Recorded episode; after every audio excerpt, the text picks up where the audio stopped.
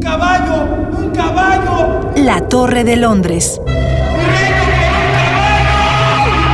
Del encierro a la eternidad.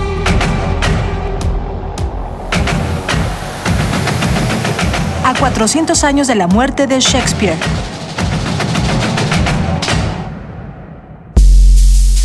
Acto tercero. Pasiones humanas. Escena tercera. Odio. Ricardo, yo te corono.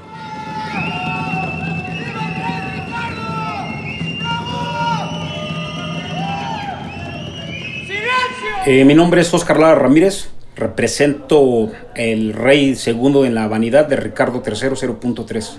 A través de uno eh, nace sin ese, pues ese odio, ¿no? Eh, posteriormente se va creando, van naciendo conforme pasa la vida o la vida te va dando el trato. Por eso es de que la gente se vuelve a lo mejor así, que odia o desprecia a las personas. Pero es en la misma vida que te da ese odio hacia las personas.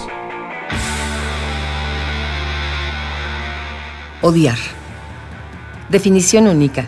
Antipatía y aversión hacia algo o hacia alguien cuyo mal se desea. Proviene del latín odium, palabra con la cual se denominaba a la conducta detestable, es decir, al desagrado desmedido que sentimos hacia una persona, objeto o idea.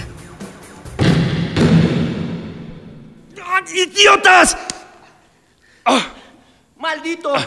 ¡Ya basta de pedir silencio! Me has tenido humillada y sobajada a la fuerza, haciendo todo lo que tú quieres, maldito pervertido. Mendigo jabalí, espero que tus ojos y tus hijos te odien. Te. ¡Cállate! Para tu lengua viperina. ¿Acaso ignoras las reglas de caridad, en donde exigen devolver bien por mal y bendecir a quien te maldice? Tanto he gastado en tu educación y que solo blasfemias salen de tu boca. Ustedes dos, levántenle las piernas. ¿Recuerdas la fantasía en la alcoba? ¿Cómo me decías? Ricardo, hazme llegar al cielo. Hoy es ese maldito día. Eso si mi padre te recibe. Voy a llenar el vacío que han dejado en ti tantos amantes. ¡Ábrale las piernas! ¡Tómalo! ¡Grita mi nombre! ¡No! ¡No te escucho, maldita! ¡Ricardo! ¡Grita!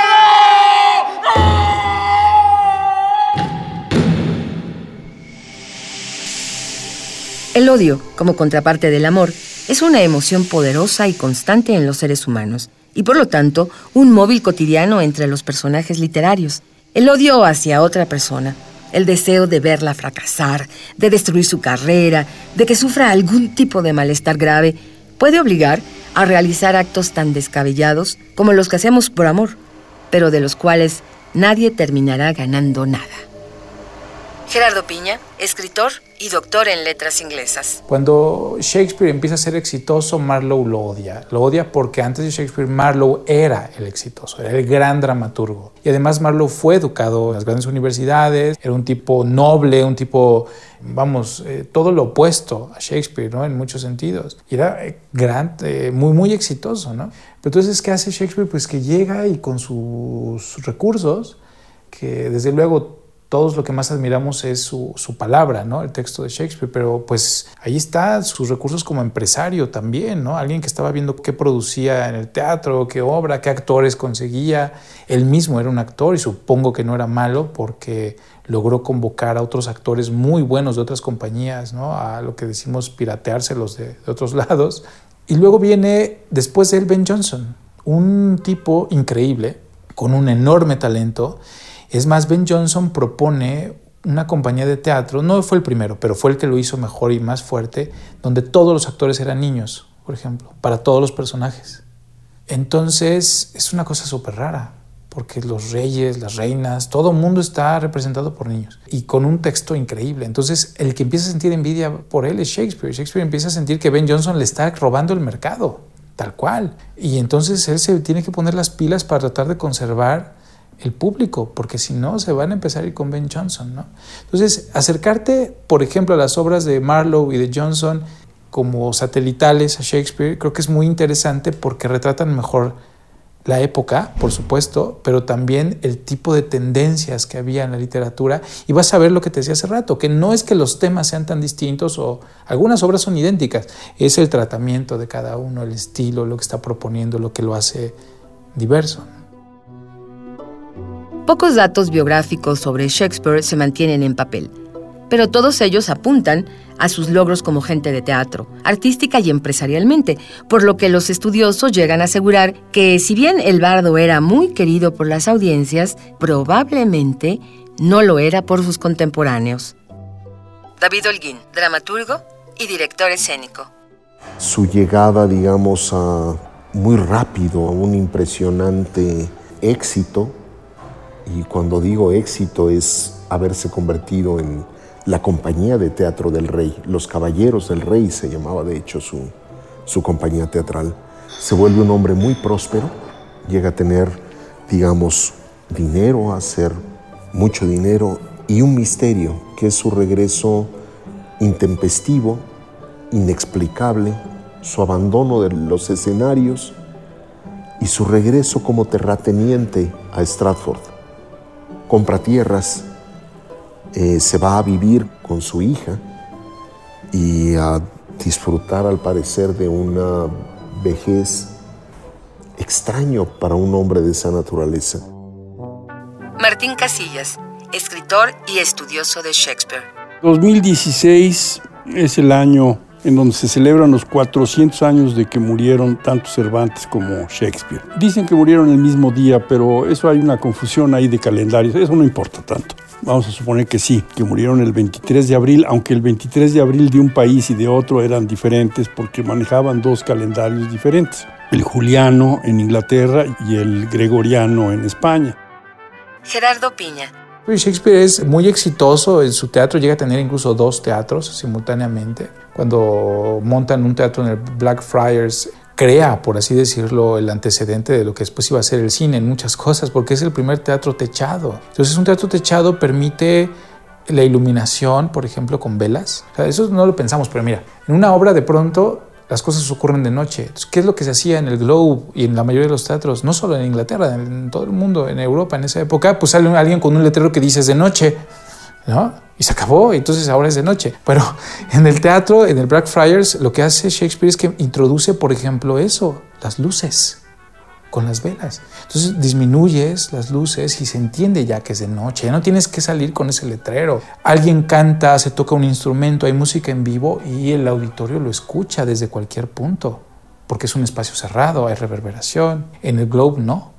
Entonces los que están hasta adelante pues escuchan, pero los que están hasta atrás ya no escuchan nada. Entonces tienen que suponer lo que está pasando. Esos pequeños detalles que nosotros para nada pensamos determinaban también el alcance, la fuerza del mensaje de una obra.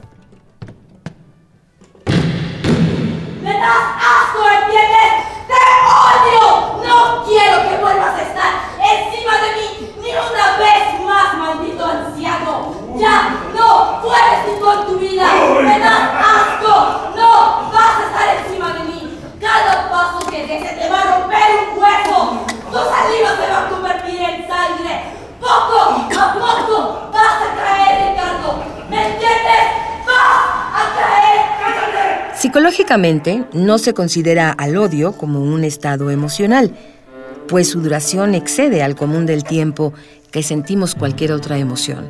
Más bien, se cree que es una actitud ante las situaciones o una disposición a verlas de cierta manera.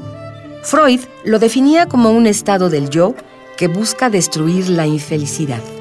Aquello que nos evita el placer debe ser repudiado algo similar al principio de displacer, donde un individuo buscará alejarse de aquello que no le cause bienestar, una idea que ya planteaba René Descartes cuando buscaba definir al odio. ¡Wow! ¡Wow! ¡Wow! ¡Soldados! ¡Soldados! Cállate, ministro del infierno, que no vendrán. ¡Soldados! ¡Soldados! Que te calles, ponzoñoso reptil jorobado. ¡Soldados! ¡Cállate! Ponzoñoso reptil jorobado, cabeza de jabalí, engendro del demonio. ¡Cállate! Dile qué pasó con sus soldados. Se vendieron los traidores. ¿Qué pensabas, genio del mal? ¿Que estaba loco? Ahora te voy a mandar al infierno para que los demonios disfruten de tu carroña. Allí es tu reino y al mismo tiempo Te daré 10 segundos para que salves tu miserable vida. Uno, dos, tres, cuatro. Wow. Disculpa, mi perro no sabe contar.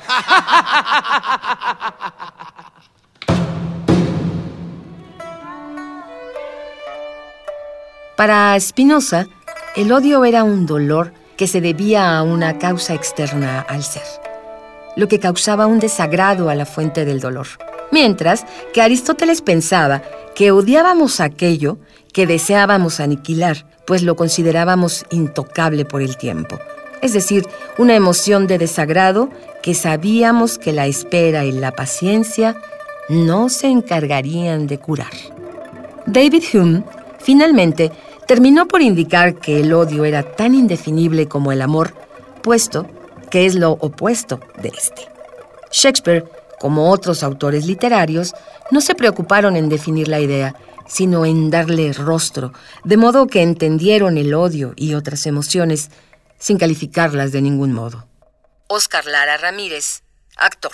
Pues, de hecho, en varias de las escenas se representa ese rencor, pero yo pienso que en la, incluso en la escena que yo hago, cuando llego y mato al rey que está en turno, pues yo llego a pelear un trono, pero al mismo tiempo llego con cierto odio porque él desterró a mi padre y lo humilló poniéndole una corona de papel. Y yo llego a reclamar eso que por linaje me corresponde. Entonces, de hecho, ahí siento que ya traigo un odio arraigado y lo saco al momento que se mata. Eso es lo que pienso. Todos los designios del destino son inevitables. Ahora que estoy en el reino, impondré nuevas normas. Qué difícil puede ser gobernar a un pueblo con hambre y sumido en la ignorancia porque no se dan cuenta que la política y el narcotráfico son dos alas del mismo pájaro, que en su vuelo se entrelaza la complicidad y la corrupción del crimen organizado. ¿Por qué les digo que son ignorantes? Porque todos y cada uno de ustedes viven de ilusiones. Sí, todos vamos a ser iguales, pero solamente cuando estemos muertos. pero no me vean así. Al final del día, todos tenemos algo en común. Todos pedimos justicia y clamamos por ella, pero en realidad lo que queremos es venganza. Para mi fortuna, todos los hombres del pueblo están de rodillas, enriqueciendo nuestra galería de esclavos. De aquí se deriva, como consecuencia necesaria, el principio de la indivisibilidad de mi poder.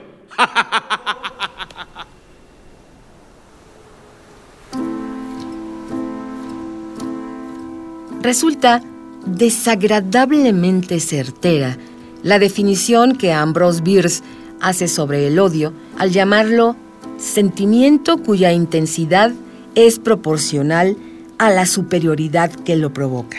Lo que confirmaría la teoría de que es imposible odiar a una persona que consideramos inferior o igual, y solo podemos sentir odio por aquellos que creemos superiores a nosotros. En ese sentido, no odiamos a los gobernantes por sus malas acciones o por sus injusticias o mentiras. Llegaríamos a odiarlos porque los consideramos superiores a nosotros. Pues cantemos a quien en verdad lo merece, al Padre de los cielos. Señor, ten piedad de nosotros. El arte no trata de maquillar la realidad, no favorece una emoción sobre otra, expresa el sentir general de una sociedad.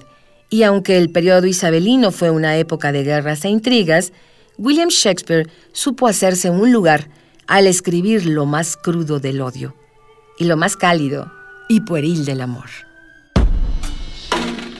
José Carlos Balaguer. Al fin y al cabo, esa vigencia del discurso shakespeariano tiene que poner en miras de que todo puede cambiar, ¿no? de, de, que siempre hay esperanza, de que, de que la esperanza la encuentras hasta en los rincones más olvidados de nuestra sociedad en este caso la, la, penitenciaría de Santa Marta Catitla, pero también puedes encontrar la esperanza en los ojos de tu vecino, eh, puedes encontrar la esperanza en la tortillera que se organiza con otras mujeres para poder hacer sus tortillas sin depender de la fábrica de harinas, ¿no? Todos estos ciudadanos que están conscientes del impacto que supone tener un carro y que han decidido ir en bicicleta a su trabajo todos los días, aunque tengan que tardar 10 minutos más, que no es cierto porque van a llegar antes montando en bicicleta. Ahí está la esperanza en este país. Yo creo que por ahí es por donde podemos salvarnos. Fin de la escena tercera. Guión Mario Conde. Equipo de producción Miguel Alvarado, Omar Tercero, Saria Luna y Jessica Trejo. Voz Hilda Saray. La Torre de Londres. Del encierro a la eternidad es un programa del Foro Shakespeare y Radio UNAM.